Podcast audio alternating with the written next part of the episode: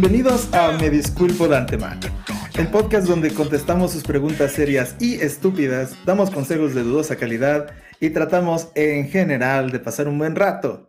Yo soy su anfitrión, Alberto, alias Master en ciertos círculos de internet, y como cada semana me acompaña la editora del podcast y la argentina más argentina del mundo, Clau. ¿Qué tal el día de hoy? Hola gente, por acá, todo muy bien, ¿qué tal todo por allá? Igual todo muy bien, todo muy bien por acá, esta, esta noche y semana tranquila. Como siempre, no importa cuándo escuchen este podcast, estamos rodeados del coronavirus, pero bueno, las cosas espero vayan mejorando. La invitada de esta semana es Soji.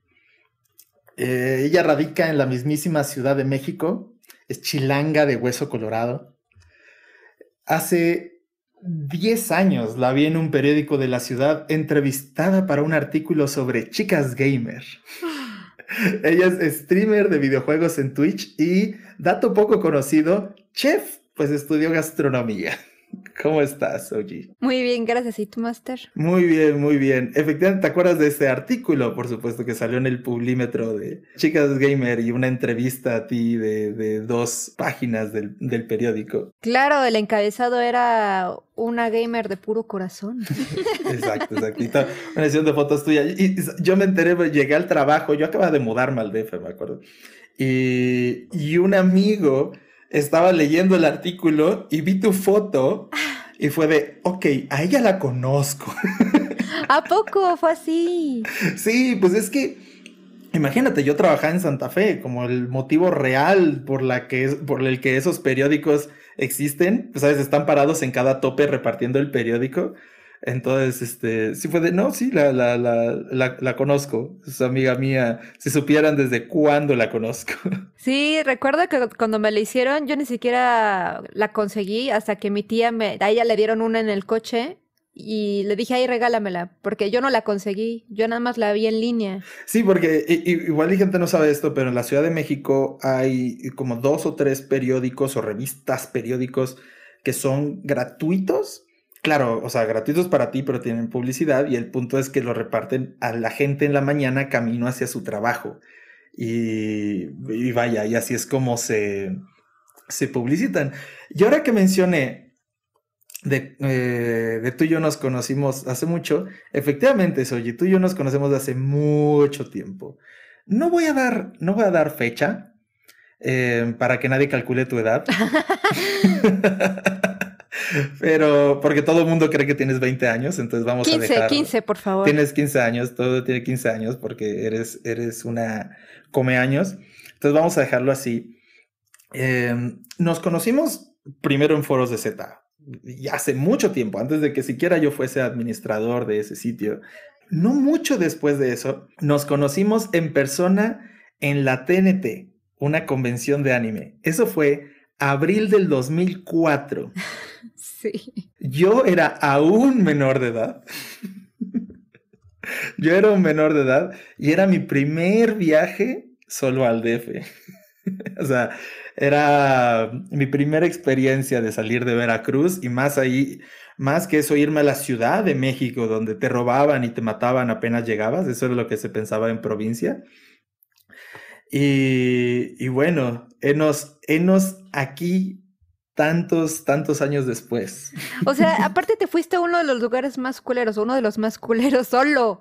Eh, sí, em, incluso donde me quedé, porque me quedé en zona conurbada, pero la convención, para quien no sabe, se hace en Tlatelolco, que es un lugar cuyo mayor fama fue que en el 68 ocurrió una matanza estudiantil. Esa es, su mayor fama. La mayor fama es la matanza de Tlatelolco, el rojo amanecer, tiene esta película y todo, del, del 68, cuando ocurrió la matanza de todos los estudiantes de la universidad pública em, de la UNAM. Entonces, efectivamente, allá la TNT de, de, de, de Tlatelolco, esa, esa vez nos conocimos, te conocí el mismo día que conocí a Alex, de Así hecho. Es. Los tres nos conocimos al mismo tiempo casi. Tú y yo nos conocimos un poco antes porque tú y yo entramos como staff sí. a esa convención por razones. y ya luego nos topamos con, con Alex. Y tanto que la siguiente vez que volví, de hecho ya me, esa vez me quedé contigo y tú me enseñaste otra clase de baño de pueblo de la Ciudad de México. Digamos que si la primera vez conocí el baño de pueblo del, del autobús, contigo conocí el baño de pueblo del metro. Sí. y bueno, también para ese entonces yo tenía 17, 18 años conociendo la Ciudad de México por, por primera vez. Eh, mucho tiempo de, de, conocernos. Ay, pero déjate recuerdo algo. Cuando nosotros ya no nos, nos, habíamos conocido, de repente, no me acuerdo por qué nos separamos, y yo conocí a Alex. Entonces yo estaba con algo, algo así, y llegaste tú, y estuvo muy chistoso, porque tú le dijiste, Alex, y él así de, no, así con cara todo amputado, ¿te acuerdas? y tú así de, ay, y yo me empecé a morir de risa y ya fue cuando te dijo, no, sí soy yo. No, no, y el idiota se siguió caminando, o sea, el, tipo iba caminando adelante de ti, no parecía como que ustedes iban juntos, él iba como tres metros adelante de ti. Eh, entonces creo que yo todavía no te había visto, o sea, no te había vuelto a ver porque efectivamente nos separamos dentro de la convención, pero lo veo a él y digo, es este idiota, ¿no? Entonces le digo, Alex, pero para esto entonces, imagínense una convención con literalmente cientos o miles de personas, o sea, está enorme, ¿no? Entonces, cuando le, Alex me dice, y me ve con cara de, no, y se sigue caminando y hasta se sale por la puerta, o sea, por la puerta de la habitación, de la sala, porque son salas enormes, ¿vale? Y yo me le quedo volteando viendo, y de ahí tú venías cayendo por atrás y te empiezas a cagar de la risa, y le digo, sí, es ese imbécil, y ya se voltea y me dice, sí, güey, sí soy yo, ¿qué más voy a hacer? Sí, estuvo muy buena, nunca voy a olvidar ese momento, y sabes que yo tengo mala memoria, pero ese momento no se olvida.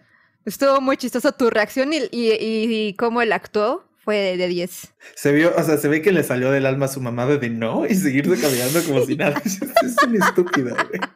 Pero tú que era de, no mames, acabo de cagarla. Ajá, güey, entonces ¿quién era, güey? Qué pena, ¿no? Sí. estuvo bueno, estuvo bueno. Eh, y ya de ahí pasamos el resto de la convención, los tres juntos, básicamente. Sí.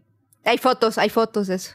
Hay fotos, hay fotos muy antiguas, muy antiguas de eso. o sea, tengo que decir que a diferencia de Alex, a ti y a mí los años creo que nos han ayudado más de lo que nos han perjudicado. Híjole, la verdad es que tienes razón. Pobre güey. Da más pena ver esas fotos siendo tú o yo y él, de seguro tiene buenas reminiscencias de cuando tenía cabello. Ay, pobrecillo, estaba, no estaba tan panzón. Ay, pues bueno, entonces qué bueno tenerte aquí. Vamos a dar inicio a, a las preguntas. Antes de eso, hay algo que quisiera platicar. Soy, te cuento que recientemente fui al, fui al médico y es algo para que también sepan los escuchas. Y me dijo la noticia que más me ha costado escuchar. Me dijo el médico que me estaba quedando sordo. ¿Entienden? Me costó escucharla porque me estoy quedando sordo. no mames.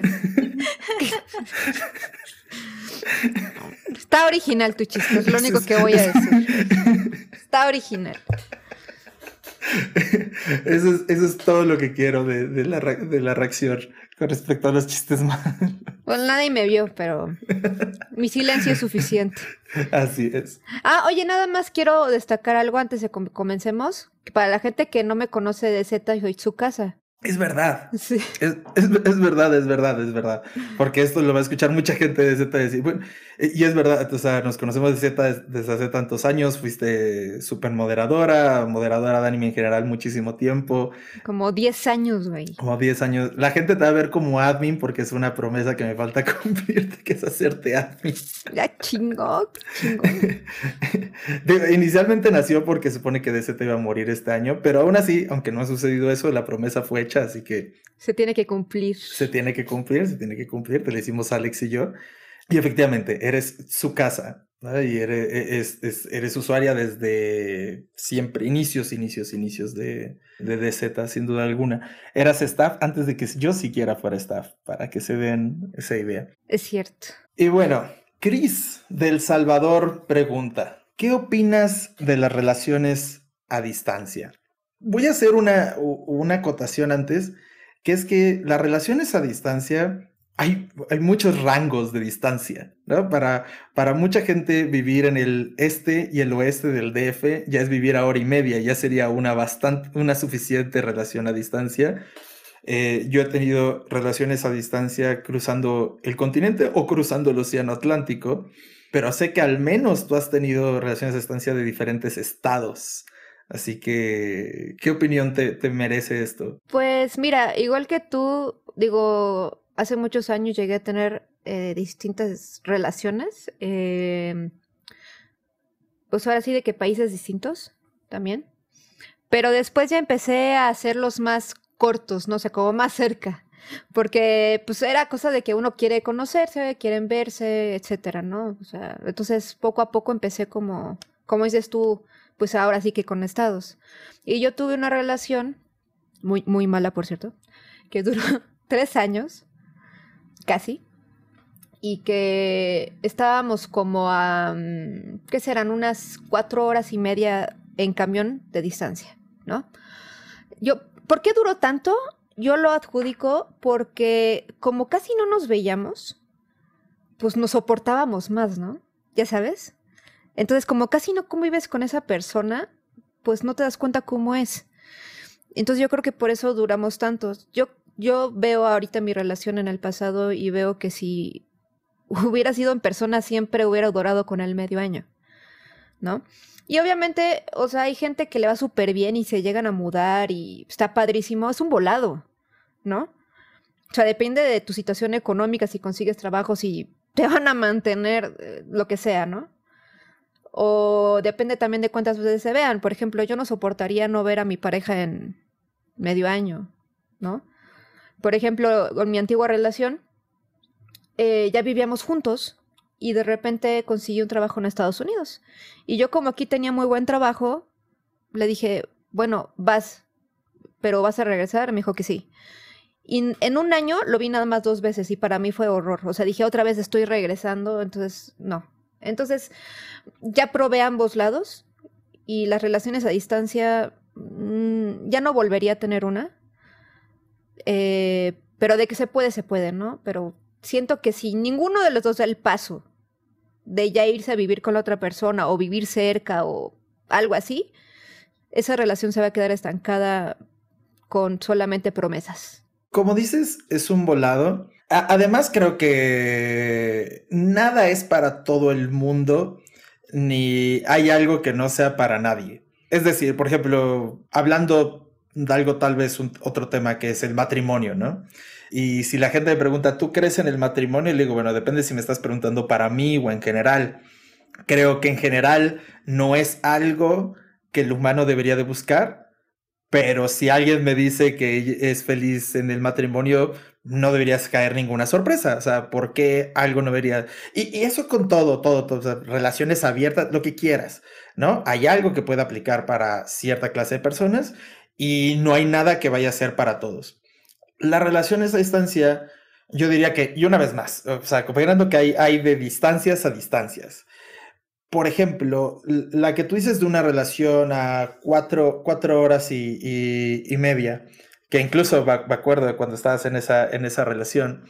Creo que para mucha gente puede aplicar si eres una persona que le gusta mucho su espacio y tal vez solo le gusta ver a su pareja los fines de semana o cada dos semanas, algo así, que para mucha gente ha de, sonar como de, ¿qué? O sea, si amas a tu novio o a tu novia, ¿cómo puedes verlo cada dos semanas? Bueno, hay gente que no, anda, que no soporta estar 24/7 con la otra persona o todas las noches, eh, cada momento libre. Y hasta digo que yo creo que hay gente que pasa por etapas, ¿no? Tal vez en un noviazgo eh, es con alguien a quien quieres estar viendo 24/7 y otro noviazgo puede ser que esa misma persona en esa relación es alguien a quien prefiere ver solo los fines de semana, no porque lo quiera menos, no por nada más que así es. Entonces, e, es muy fácil criticar las relaciones a distancia, es como muy sencillo la frase famosa de amor de lejos, amor de pendejos o amor de lejos felices los cuatro, pero realmente creo que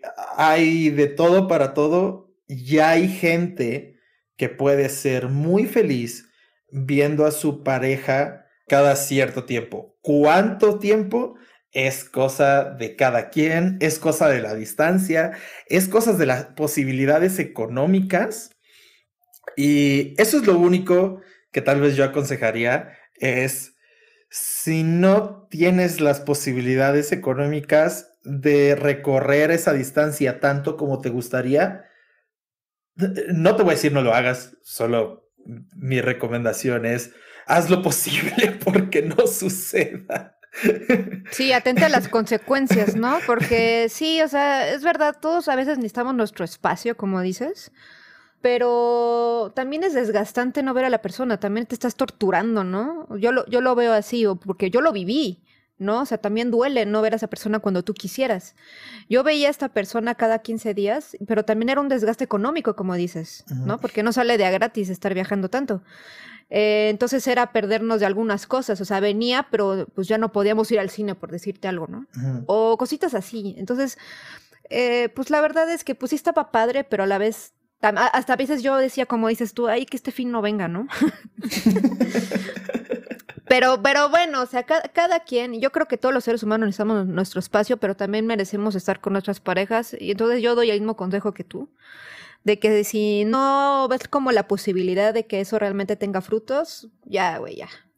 O lo disfrutes a tu manera, pero pues no te des muchas expectativas. Ese es otro punto de vista que puede tener varias personas, ¿no? O sea, lo voy a disfrutar mientras, mientras dure, no, no planeo mudarme o no planeo que esa persona se, se mude. Principalmente estás hablando de países. O, o, incluso puede ser de estados si cada uno está muy feliz en su trabajo, ¿no? Si cada uno está muy feliz en su trabajo, ¿qué tiene que pasar para que eventualmente eso mute? Eh, aunque bueno, esos ya son cosas de, relaciones, ¿no? Platicarlo, que no haya nada, nada a oscuras sobre si real, uno tal vez está esperando que se casen dentro de seis meses y el otro solamente está, está diciendo, güey, pues, o sea, yo no quiero ni siquiera que te vengas, güey, ni siquiera quiero que vengas. Entonces, mientras no hayan esa clase de, de, de cosas, pues en el entendido es de cada quien. ¿Qué, opinas tú, Clau? Coincido bastante con algunas cositas que estuvieron diciendo, como que no es algo que sea para todo el mundo, pero tampoco quiere decir que no haya gente a la que le venga bien ese tipo de relación, que, que esté bien, que esté cómodo teniendo su espacio. Creo que también no solo es importante tener un buen sustento económico para poder verse la cantidad de tiempo que se quieran ver, sino también que ya son importantes otras cosas que en realidad son importantes en cualquier pareja, o sea, deberían de ser primordiales en cualquier tipo de relación, pero que en la distancia se acrecentan más, que es una buena comunicación, una buena confianza. Sin eso no, no se puede, es, es total y completamente imposible también hay que tener una madurez mental importante, eh, entender cómo es la situación y no empezar a caer de, en esto de que, claro, como está lejos, seguro me está poniendo los cuernos y, y todas esas cosas. Que a ver, seamos sinceros, sí, existe esa frase de, ay, sí, amor de lejos, felices los cuatro, pero hay gente que vive con su pareja y le pone los cuernos, entonces, claro. Los cuernos no son una cosa de la distancia, son una cosa de la persona que pone los cuernos. Totalmente de acuerdo. Muy buen punto.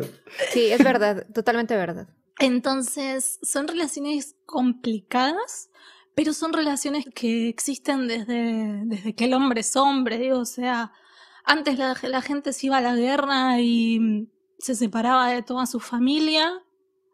Eh, y si volvía, o sea, seguía la relación, pero, o sea, como que, o sea, eran cosas que pasaban y siempre ha habido gente que tenía su pareja y se tuvo que mudar por algún motivo en, en épocas en las que no había internet. Le pasó a mi madre.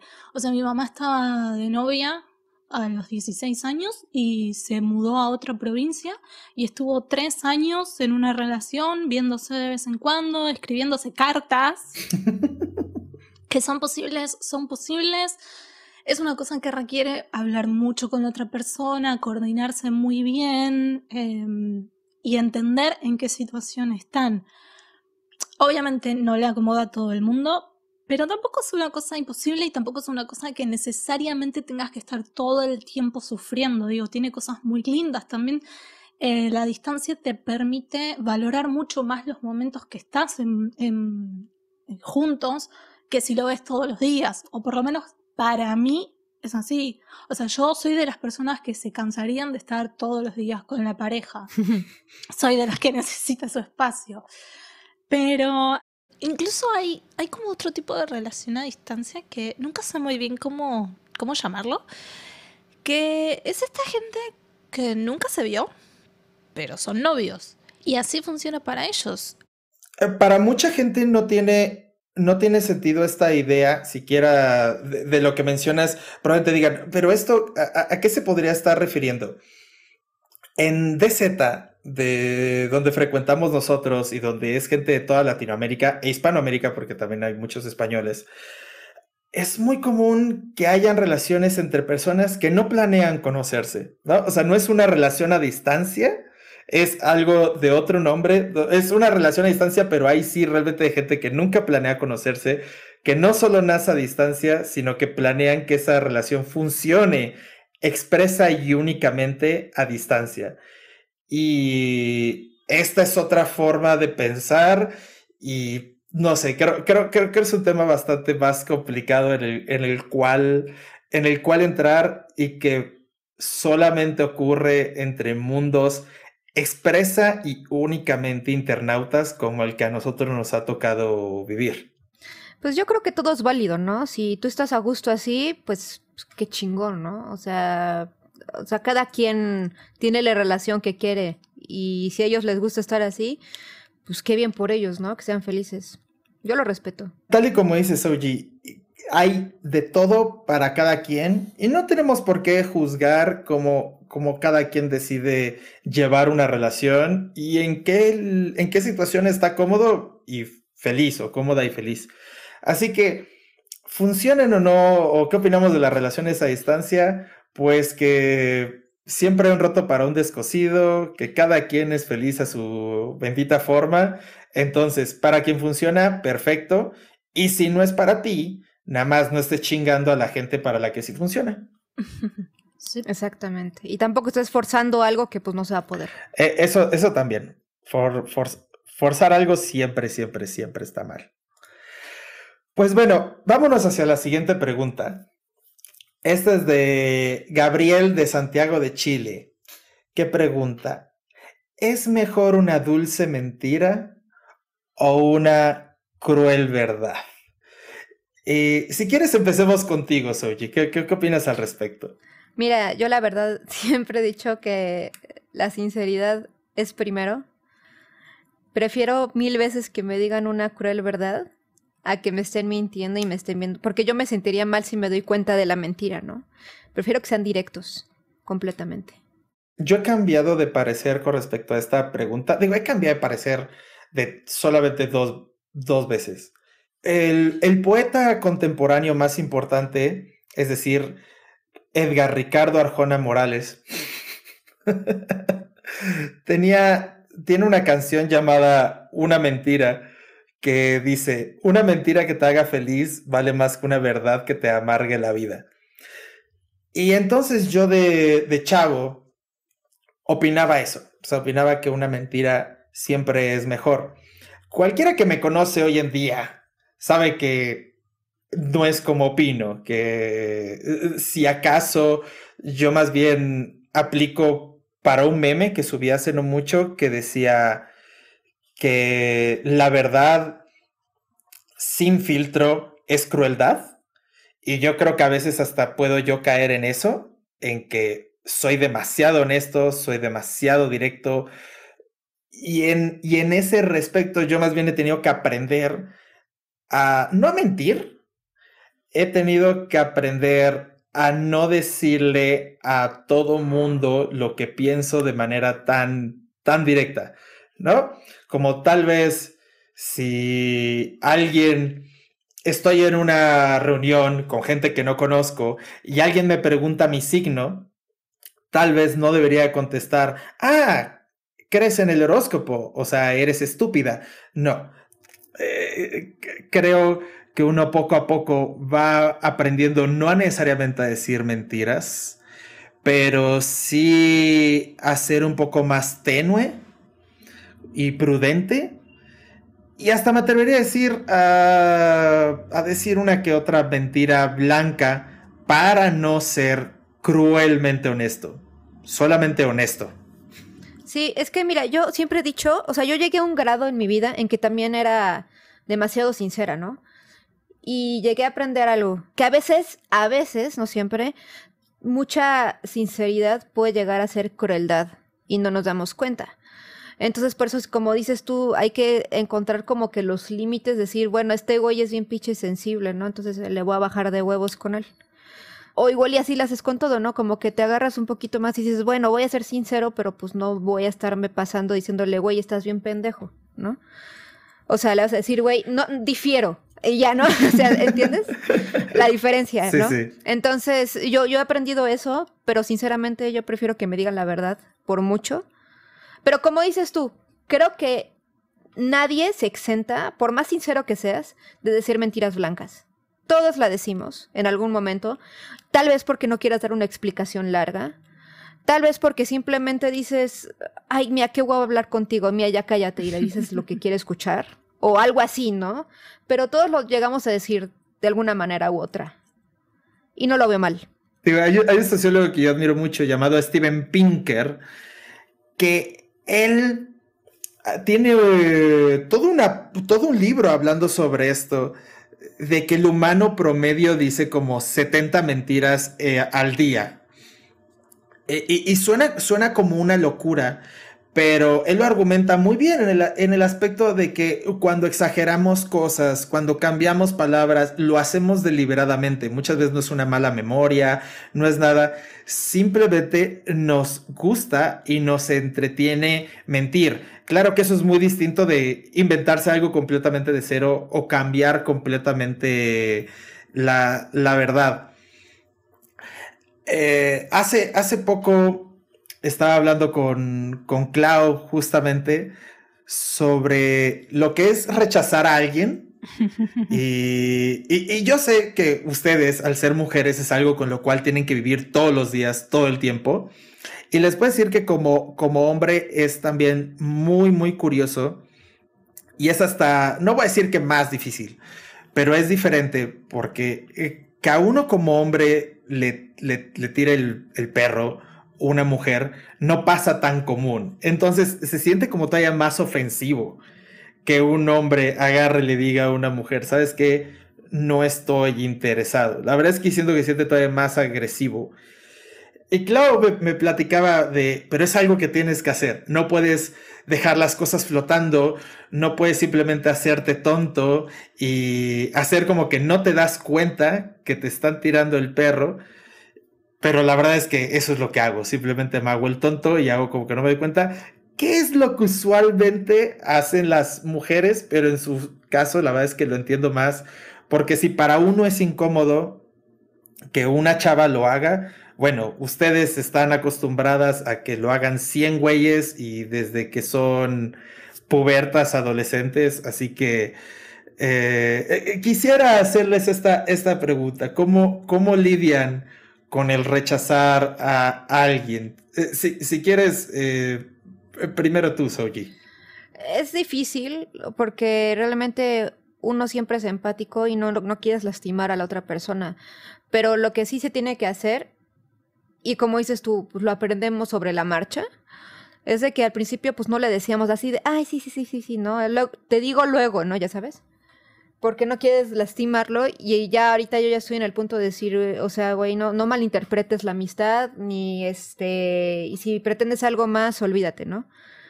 Ya, ya yo ya llegué a ese punto que no, no lo veo mal, pero mucha gente todavía se lo ve mal, o sea, es así de, o sea, no, confunden mucho la amistad o quieren hacerse, quieren darse a la mala idea de que si llegan a ser tu amigo, pueden llegar a ser otra cosa. Y eso arruina las amistades, ¿no? O sea, luego una como mujer dice, no manches, tengo un amigo increíble. Y resulta que es un güey que quería contigo y al final hasta está hablando mal de ti. Eh, de las cosas que tú le contabas porque pensabas que era tu amigo realmente que quería una amistad y el güey realmente quería otra cosa y como a la mera hora lo rechazaste cuando él veía una oportunidad, se te va encima todo, ¿no? Eh, entonces, no hagan eso por favor. O sea, no confundan amistad con, o sea, no, no, no se puede. Es muy, muy, muy, es muy extraño realmente que dos mejores amigos se hagan pareja. No digo que sea imposible, pero tampoco este sean, o sea, no, no, no piensen que es una película la vida, ¿no? sean realistas. Entonces, si esa chava nunca le dio intención o nunca les dio pie, no, no intenten ser amigos, ¿no? Eh, esa es mi opinión. Si quieren algo, sean directos. Así de hoy, ¿sabes qué? Pues quiero saber si te gustaría salir conmigo, etcétera, etcétera. Si les dicen que no, pues ni pedo, hay muchas más para ver, ¿no? Y, y, si no, tengan la madurez para ser amigos de verdad, ¿no? Si están, si realmente en su cabeza piensan que están dispuestos a ser su amigo, aunque no se dé nada, pues, o sea, piénsenlo y piensen si lo, si lo dicen en serio o lo piensan en serio, si realmente pueden ser amigos. Y si no, no estés chingando. Resumidas cuentas. Exacto, exactamente. y, y Clau, en tu caso, Primero voy a retroceder un poco, voy a hacer un breve resumen. Eh, yo coincido en prefiero una cruel verdad, pero también hay que aprender a cómo decir esas verdades crueles, como hablábamos mucho eh, en el piloto, ¿no? Cómo decir la verdad sin ser culero. Es básicamente eso, ¿no? Encontrar ese punto. Ahora, en cuanto a, um, al rechazo, uff, es complicado, es complicado y a mí me han tocado dos anécdotas de las que quiero hablar. Primero, cuando tenía 16 años, corté con un ex. Eh, y unas semanas después él me vino con que me extrañaba y con que quería volver. Y la verdad es que yo estaba sumamente bien estando sola. sea, se habían acabado las peleas, se habían acabado los celos. Entonces, yo estaba feliz. Y fue así como, tipo, no, chabón, yo no quiero volver con vos. Pero ¿qué pasa? O sea, yo lo tomo desde este lado también nosotros, cuando sabemos que una persona gusta de nosotros, tenemos cierta responsabilidad de no darle esperanzas a la otra persona.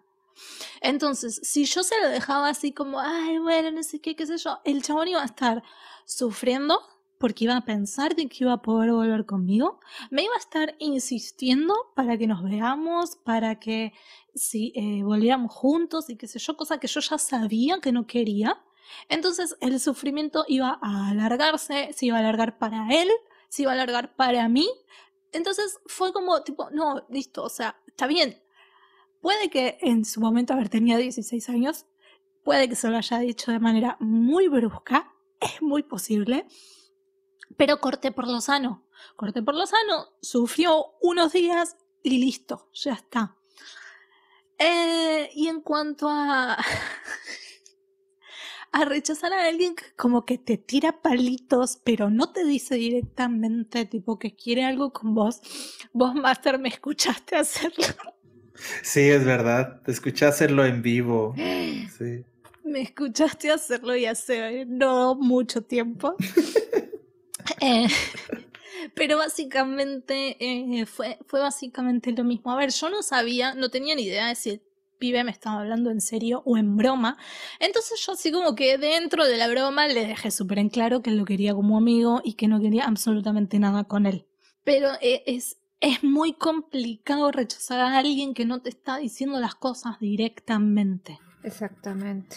Es muy jodido porque vos no, tenés ni idea de si sus bromitas son bromas o si te están tirando palitos a ver qué onda. Entonces... Ah, que es el, es el punto, y, de ahí nace el meme tan famoso que está ahorita de no es cierto, pero si quieres, sí es cierto. Ahí, yo tengo un comentario que mucha gente luego dice, ah, estoy en la friend zone. Eso para mí no existe. Estás ahí porque quieres, ¿no? Y tal cual como acabas de decir tú, luego ellos ni siquiera dan este señales, no dicen nada y están allí esperando algo, ¿no? Esperando algo que no va a pasar y ellos no hacen nada y ellos creen que va a pasar mágicamente nada más por estar ahí, ¿no? Y entonces de repente ya empiezan a decir, soy un soldado caído y pendejadas así, cuando nunca nos preguntaron, ¿no? O sea, es así, güey, no, no, así no funciona, güey, tienes que decirnos. Tengo que decir que yo sí creo que la friendzone existe, pero no, no nace de ahí. El concepto de friendzone que tú estás diciendo, efectivamente, yo creo que no existe. Yo creo que ese es un güey que se la jugó a ver si siendo el amigo algo más iba a pasar y por lo tanto no se merece ni un segundo de nuestra lástima. En eso sí estoy de acuerdo.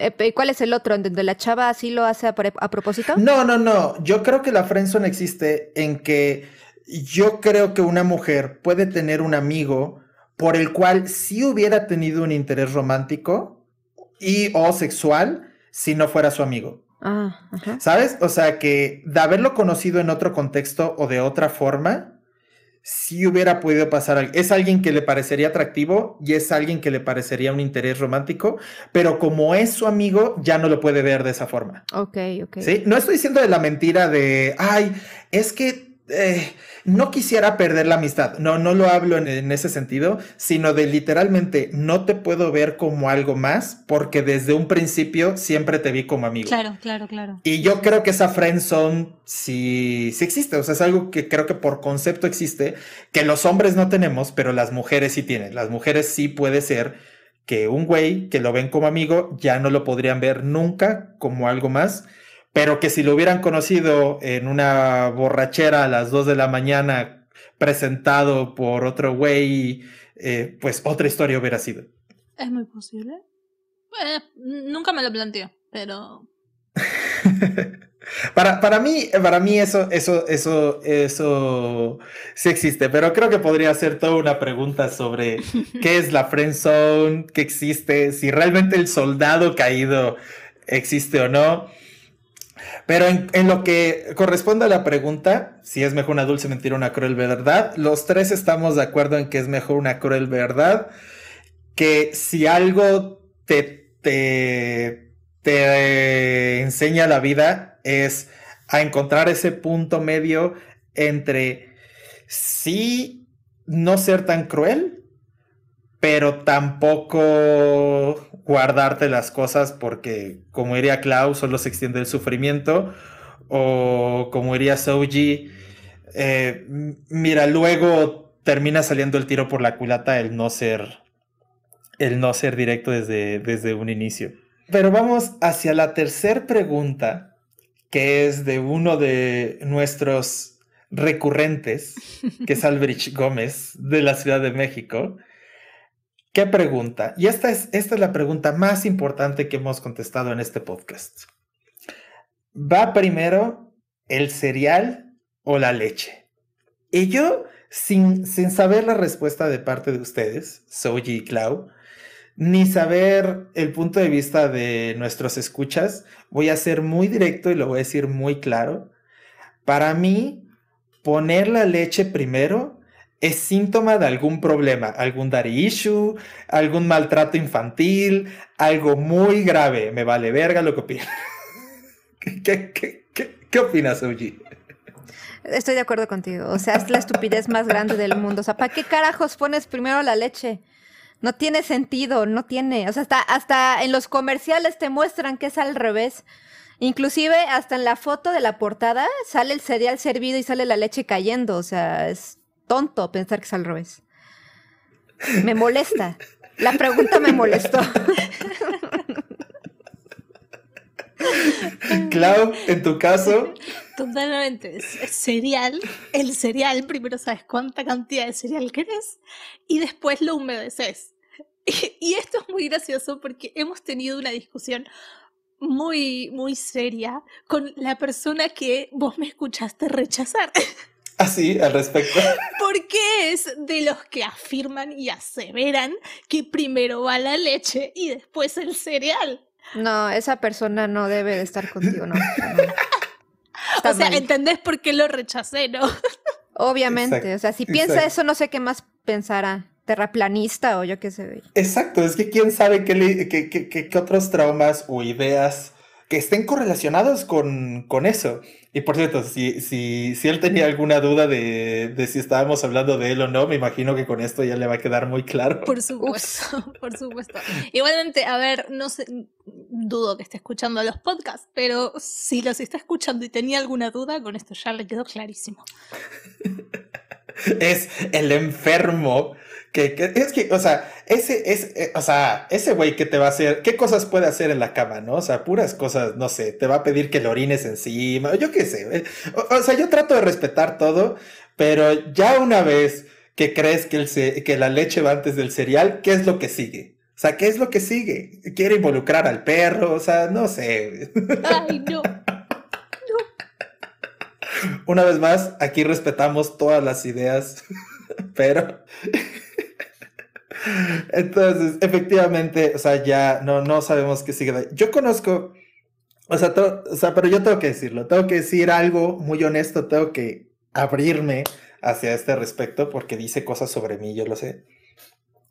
Pero yo anduve con una persona que, que ponía la leche primero.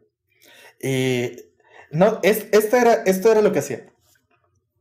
Ponía la leche primero, luego azúcar en la leche, luego metía la leche al microondas mm. para calentarla y luego echaba el cereal. No.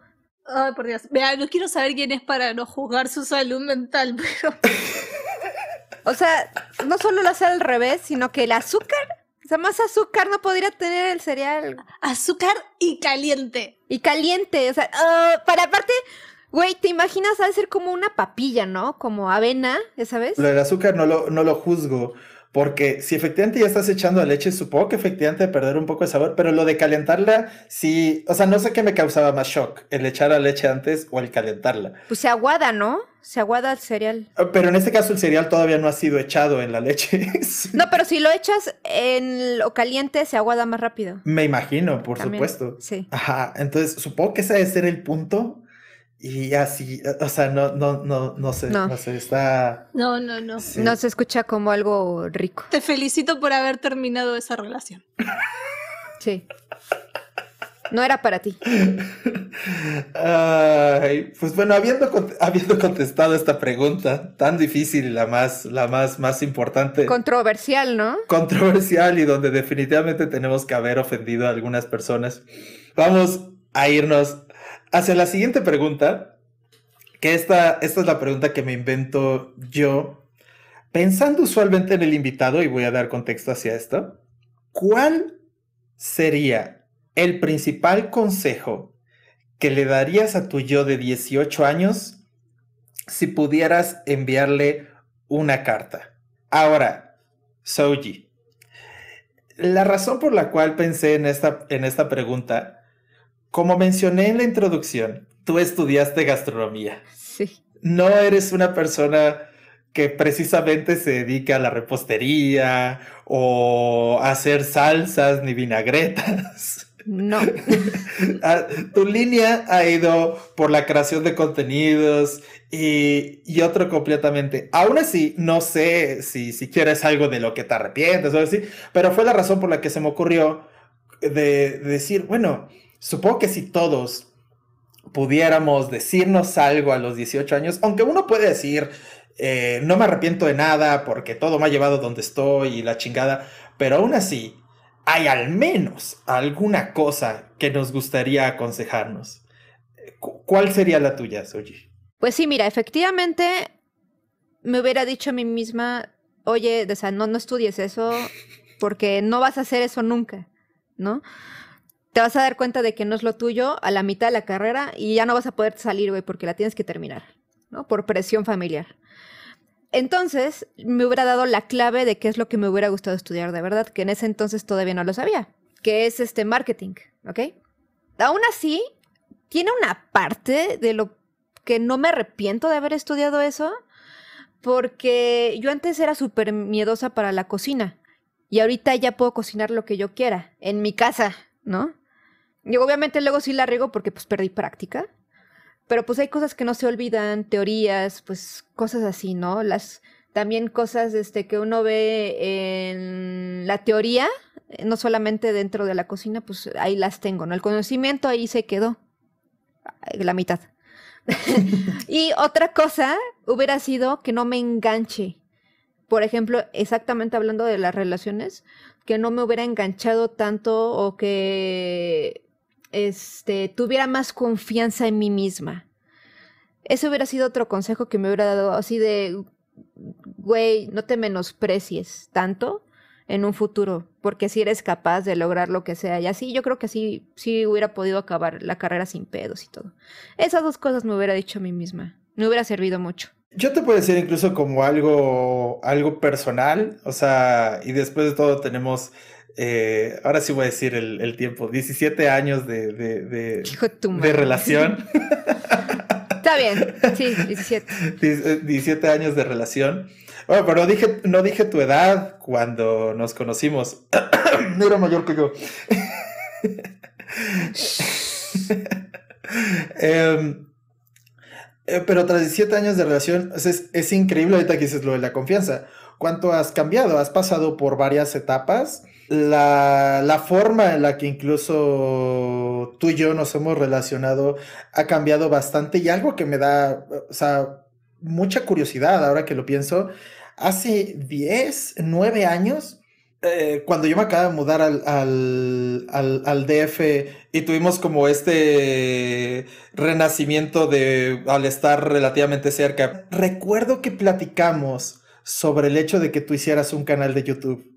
La, la idea nunca, nunca fructiferó porque eh, X o, y, X razones en las que no voy a entrar, pero habíamos pensado de, de, hacer un canal de YouTube. Y yo te decía, es que, a ver, eres, eres guapa, deberías de estar en, en la cámara hablando sobre videojuegos y la gente vería el canal o los videos solo porque eres guapa. En este entonces YouTube, aparte, no voy a decir que estaban haciendo, pero no era lo que es hoy en día. Y yo recuerdo que tú me dijiste, no sé si pueda, no creo poder, porque soy muy penosa ante la cámara. Cierto. Y ahora eres un streamer. Llevo seis años y medio. Seis años y medio de streamer de todos los días. Todos los días eres, eres, eres, streamer. Entonces, a final de cuentas, resultó que no era algo que a ti te, o sea, no era algo tuyo de tu personalidad sentir esa pena, sino que es pues un pánico escénico que todo mundo que no ha tenido la práctica lo tiene. Y, es algo que tal vez gente que escucha este podcast se puede dar cuenta. Hay cierta gente que viene de invitado a este podcast y que no está acostumbrado a hablar en público, que no está acostumbrado a hacer radio ni nada así, que se nota, o sea, se nota el exceso de muletillas, se nota el perderse en las ideas. Eso solo te lo da la práctica. Y por favor, si notan un invitado así, no lo juzguen es simplemente que es alguien que nunca ha hecho un podcast y no es, o sea, y es algo normal, es lo común.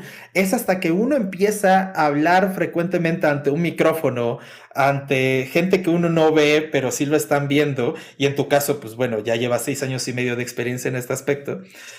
Entonces, ¿qué, o sea, qué curioso, efectivamente, yo creo que desde ese entonces te hubieras podido decir, ¿sabes que no eres tan penosa como crees? Sí, hubiera estado increíble empezar en esa época, ¿eh? No me acordaba hasta ahorita que me lo recordaste y dije, ay, sí es cierto, sí dije eso. O sea, si hubiéramos comenzado en esa época, ahorita ya y quién sabe dónde estaríamos. Y también, ¿sabes de qué me acuerdo? ¿Te acuerdas en DZ que estaba la radio, radio de, de DZ? Exacto. Bueno, yo me acuerdo que tú tenías tu, este, tu horario, había, había varios. Y yo nunca me animé porque dije, es que no puedo. O sea, no puedo hablar así. No puedo. Y hasta la fecha yo tengo mis limitantes, ¿sabes? Porque, por ejemplo, lo que hago en los streams es mucho leer a la gente que me está viendo en vivo. Pero si yo estuviera sola, no sé si podría yo mantener una audiencia buena de un, en una hora, porque me quedo callada así de ahora que digo, ¿no? O sea, ¿quién, no sé ni quién me está escuchando. Pero es como dices tú, es cosa de práctica, no te miento. ¿Sabes? Un detalle muy curioso que no me había dado cuenta yo que hacía y estaba mal en mis streams, me di cuenta que por tres años nunca volteé a ver la cámara, porque me daba vergüenza voltear a ver a la gente. Yo, o sea, y me di cuenta así de, o sea, no podía, no podía voltear, no podía. O sea, entonces siempre veía mi monitor, que veía el juego, que veía el chat, pero nunca podía ver a la cámara porque me daba pánico. El contacto visual. Exacto. Ajá o sea, me daba miedo. Entonces, de hecho, cuando me acuerdo cuando empezaba yo a hacer streams y leía los comentarios de las personas en fuerte, me trababa. Estaba toda, o sea, penosa, penosa. O sea, eso, eso se trabaja, lo trabajé como le tienes una idea. Entonces, por ejemplo, actualmente me piden mucho, oye, ¿por qué no te haces un podcast? Y yo es que sin público no puedo, pero tengo que intentarlo, ¿me entiendes? Tengo que intentarlo, tengo que darse paso. También, por ejemplo, una agencia me había contratado para hacer un canal de TikTok. Bueno, yo les había asegurado que lo iba a hacer a la semana. Me tardé cuatro meses. Apenas lo hice. O sea, apenas hice ese, ese canal. Sí, sí. Y no me, no me está yendo tan mal. De hecho, hace dos días tuve como un video viral que se hizo entre comillas viral, yo así de, güey, ¿cómo hice eso? No sé si pueda repetirlo, pero es cosa de seguir intentando y te digo, me tardé cuatro meses. Yo solo sigo a tres personas en TikTok y son Hank Green, John Green, que son los dos que hacen el podcast en el cual vas a este podcast, y a ti. Ay, gracias. Tanto las tres personas que, que, que, sigo en TikTok y entré a TikTok por ti, o sea, porque fue cuando te, cuando te creaste tu TikTok, justamente coincidió con que estábamos haciendo un programa aquí y una de las, este, de, en ese, fue Camila, eh, o Suspenso, que por cierto fue una locutora de la red de Z, ella mencionó, habló sobre TikTok y ahí pensé así como de, debería de hacerme mi TikTok, de hecho, y, y aparte tú acabas de crear tu TikTok, ya sé a quién seguir de, de inicio. Y ahorita lo que dices de, de, de, la confianza y voy a desarrollar esto hacia, hacia mi caso, yo también cuando yo empecé en la radio, yo era un desastre yo era, era, era un absoluto desastre y Alex me lo decía, Alex decía, güey, me da mucha hueva escucharte porque, hablando de crueles verdades, o sea, cuando tenía mi primer programa que era Ventisca de anime y yo hablaba de anime y todo, yo no era tan, no tenía esta gran sapiencia de, de anime, a cada fecha no tengo, eh, no soy un friki así completo, pero trataba de hablar al, al, respecto porque nadie estaba hablando de anime y éramos un foro de anime, entonces dije, yo me lo aviento. Y la verdad es que era un desastre. No, yo no, porque efectivamente yo no podía interactuar, o más bien no podía hacer un programa sin interactuar. Y se notaba. Si alguien no me escribía, si yo no tenía posts suficientes, me quedaba callado, empezaba con las muletillas, empezaba a divagar y daba mucha hueva. Poco a poco llegué y, poco a poco estoy hablando de un año, dos años, o sea, toma su tiempo hasta el punto donde ya pude crear mi programa de monólogos de un prepotente. Monólogos de un prepotente, si bien yo sí ya eh, tenía interacciones y contestaba cosas, es monólogos. Era yo hablando y diciendo mis, mis pendejadas. Pero, una vez más, eh, eh, la confianza que a uno se le puede ver que lo pueda hacer ver fácil no significa que uno lo desarrolló desde, desde un inicio, sino que también le tomó el aventarse. Si bien en este caso las mismas circunstancias medio se acomodaron para que yo me aventara. E, en este respecto, lo que yo me diría a los 18 años es algo que descubrí a mis 22. En un podcast que grabamos Clau y yo, que va a salir en algún punto donde yo solo eh, respondo preguntas em, personales, y es un episodio perdido por ahí. Mencioné que hay una frase también del gran filósofo contemporáneo Edgar Ricardo Arjona Morales que, que dice, después de ser niño ejemplo, he pasado a ser templo de mis peores pecados. Yo, hasta mis 22, 21, 22 años, yo no sabía quién era yo. Yo creía que yo era este güey nerd, geek, que tenía cero carisma, que no caía bien. O sea, eh, básicamente, estoy hablando muy en serio. Eh, yo creo que antes de mis 21 años, cualquier chava que se fijara en mí, yo prácticamente le, le estaba agradecido. Vaya, le estaba agradecido por ese hecho. Y yo creo que lo que me hubiera hecho desde los 18 es, eh, güey, caes mejor de lo que crees. Y eso fue algo que descubrí gracias a la radio, gracias a, empezar a beber y, salir a fiestas, porque también tengo que hablar, antes de mis 21 años, yo tenía muy pocos amigos y casi no salía a beber para nada. Y es cuando me meto en la política de mi universidad y empiezo a tener que interactuar con gente que no conozco y que no es mi amiga, que de repente es, wow, me invitan a cosas. ¿No? No, no solo llegué yo, sino que me buscan y me dicen, oye, ¿por qué no vas? Digo, estaría bueno. Y es de, wow, o sea, ¿le caigo bien a la gente? y, la, primera vez que una, una, chava de forma fortuita como habrá mostrado interés en mí es como de, ah, ¿e, e, ¿en serio? Eh, hoy, hoy no parece compaginar en nada con la persona, con la persona que soy o me muestro, pero era eso. Entonces yo creo que lo único que me diría, digo, a través de una carta explicando por qué, pero luego me dirías, güey, eh, por razones que no te tienes que poner a, debatir, le caes mejor a la gente de lo que pinches madres crees, güey. O sea, la gente está enferma, yo qué sé, güey, pero les caes bien, güey. es buen consejo, es buen consejo. Sí. Y Clau, en tu caso. Eh, en mi caso, bueno, algo que ya he estado hablando en algunos podcasts por acá y por allá, me diría que no me deje influenciar por las presiones sociales de que tenés que estudiar una carrera y dedicarte toda tu vida a esa carrera. Me hubiera dicho, mira, lo que vos estás pensando que querés estudiar en realidad no. No te esfuerces en estudiar, dedícate a hacer un trabajo X cualquiera que lo que vos quieras hacer ya va a llegar.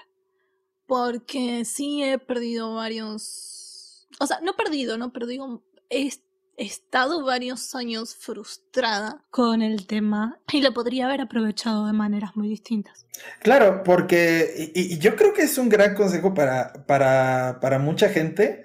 Yo puedo decir de, de, de manera personal algo que, algo que yo digo que a mí me pasó fue cuando salgo de la carrera o sea, yo sabía que yo tenía que pasar secundaria, prepa, que tenía que estudiar una carrera y saliendo de la carrera tenía que conseguir un buen trabajo y casarme y tener hijos y todo eso lo sabes desde que tienes, no sé, 10 años. Cuando yo ya decidí que no, muy seguramente no voy a casarme y no sé si vaya a tener hijos y entonces a mis salgo de la carrera y tengo un buen trabajo, de repente estoy así como sentado en la nada diciendo, ok, ¿y, y ahora qué? ¿No? Eh, eh, fuiste como un caballo que siempre tuvo, no podía ver a la derecha y izquierda así de, eso es lo que tengo que hacer. Cualquier cosa como reprobar, tomarse un año sabático, una mamá así, nunca estuvo en las posibilidades. Y, no porque mis papás fueran estas personas estrictas de te damos latigazos, no, no, era, así funciona el mundo, eso es lo que esperan de ti, esto es lo que tienes que hacer. Entonces, yo ya había logrado romper el paradigma de, ok, matrimonio, hijos, no sé pero cumplí todo lo demás. Termino mi carrera, tengo un buen trabajo. Ok. Y. y, y... ¿Y qué sigue? Ajá, tengo 24 años, así de, uh, ok, me quedan 50 años por vivir, ¿ahora qué hago, no? ¿A qué me dedico? Esto, esto es lo que hago, trabajo de lunes a viernes, muy chingón, y los sábados y domingos, o sea, ¿qué hago, no? O sea, ¿qué, ¿cuál es mi nueva meta? Y, y no tener metas, eh, o sea, es, es muy snob, porque es, la verdad es mejor no tener metas que andarte preocupando por qué vas a comer, pero dentro de ese mundo es no, no tener metas se siente muy, muy desahuciado, muy, eh, eh, eh, muy despair, muy desesperante en el, así de, ah, y ahora, ¿y ahora qué hago? ¿No? ¿A qué me dedico? De hecho, de hecho, justamente Así, ese, ese, es el tema que yo siempre toco. Yo estoy dando como eh, pláticas en universidades. Eh, todo es por, eh, es por Zoom, ¿no? y he dado pues en varias privadas, ¿no? La Ibero, VM, más que nada. Se han hecho en otras, pero justamente esa es la temática que yo tomo todo el tiempo y digo mis experiencias, ¿no? Por ejemplo, en lo que yo siempre me quise dedicar fueron los videojuegos. Llevo más de 10 años trabajo en cosas de videojuegos. Entonces, ¿de qué me sirvió estudiar gastronomía? De nada, ¿verdad? O sea, obviamente sí me ayudó un poco las, o sea, como lado, el lado administrativo, porque sí vi un poquito de marketing, pero lo vi como materia. Pero justamente les digo eso, porque son chavos que o apenas van a entrar a la carrera o están en los primeros semestres. Y siempre les digo, chicos, si se equivocaron de carrera o sienten que se equivocaron de carrera, no se preocupen. Tienen de dos, o la acaban y de ahí se dedican a lo que ustedes quieran, no se preocupen, no es el fin del mundo. Cámbiense de carrera también si tienen la posibilidad. No se, no se sientan presionados por comenzar de nuevo, no sientan que es tarde. Y eh, si se tienen que tomar un año sabático para pensar exactamente lo que quieren estudiar porque tengan dudas, háganlo. Entonces, justamente eso se lo estoy haciendo con un chavo que también da este otras temáticas, pero yo doy esa. Y no sabes cómo me satisface hacerlo porque es horrible tener esa sensación. Y que alguien te lo diga, dices, güey, entonces no estoy mal, ¿no? O, o te animas a algo más. Entonces, sí, justamente, digo, hablando del tema, yo estoy dando estas conversaciones y ojalá a alguien le sirvan, ¿verdad? Porque sí. Estoy seguro que las universidades están muy felices contigo de que vas a decirles a los chavos, ¿saben qué? Sálganse de la universidad. ¿Sabes cuál es la clave? No les digo sálganse. La clave es, vayan a, su escuela, tienen un, un sinfín de carreras diferentes, vayan y prueben otra o acábenla y de ahí se dedican a lo que quieren. No les digo sálganse. Porque también ese podría ser un error. Por ejemplo, yo te digo, videojuegos, ¿no? ¿Me sirvió tener un papel? Sí.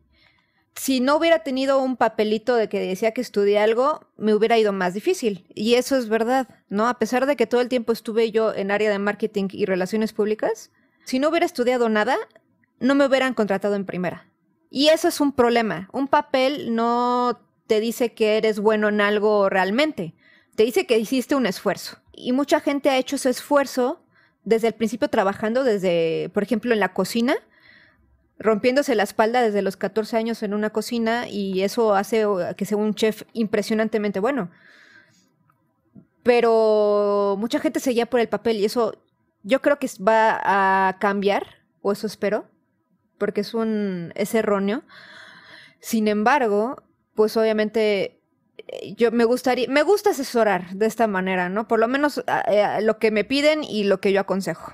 Lo mezclo. Incluso creo que podríamos resumirlo en, y, creo que es un buen consejo también para, para, para cualquiera de nosotros a los 18 años, que sería intenta cosas nuevas, ¿no? No te centres en una única cosa. Claro. Es decir, sí, o sea, la sociedad te pide que te vuelvas muy bueno en algo y por eso te van a pagar pero haz tres o cuatro pendejadas, vuélvete bueno en varias cosas y de esa forma mantente entretenido. Yo creo que es la que es una muy buena forma y aparte, capaz que de esa forma encuentras que algo te gusta más que lo que estás haciendo ahorita. Pues sí, eso fue lo que me pasó a mí. Es, es un muy buen consejo también, porque también vos probando cosas distintas, digamos, saliéndote de tu, como vos decías, de tu caballito que solo mira para adelante y empezás a descubrir cosas que te gustan, que no sabías, o, o cosas que sí sabías que te gustan, las, pero que nunca jamás se te hubiera ocurrido que podrías llegar a dedicarte a eso. Así fue como yo entré en el mundo de los videojuegos.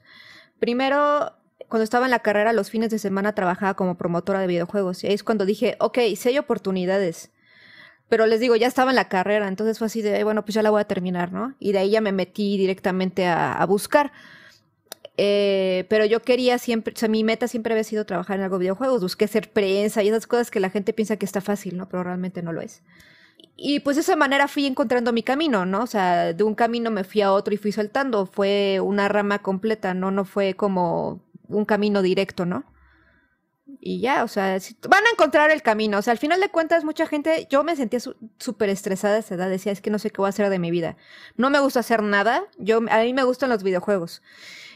Tal vez me hubiera servido también ponerme en la carta, tranquila, vas a lograr lo que lo que estás esperando, ¿no? y, aparte, desgraciadamente, te gustaba algo que era o es muy común decir como desde un parásito, ¿no? Así como de, ay, uy, te gustan los videojuegos, ¿no? claro, claro, sí, sí, sí. Pero pues sí, como que supe moverme un poco, podría decirse. Y pues trabajé con la compañía de mis sueños, ¿no? Que era Blizzard. Master Blizzard. Pero sí era Blizzard, ¿no? Y lo logré, ¿no? Digo, ahorita ya no estoy, pero no fue mi culpa. Siempre he estado en tus sueños, como compañía, como lo que sea. ya, quisieras, pero no.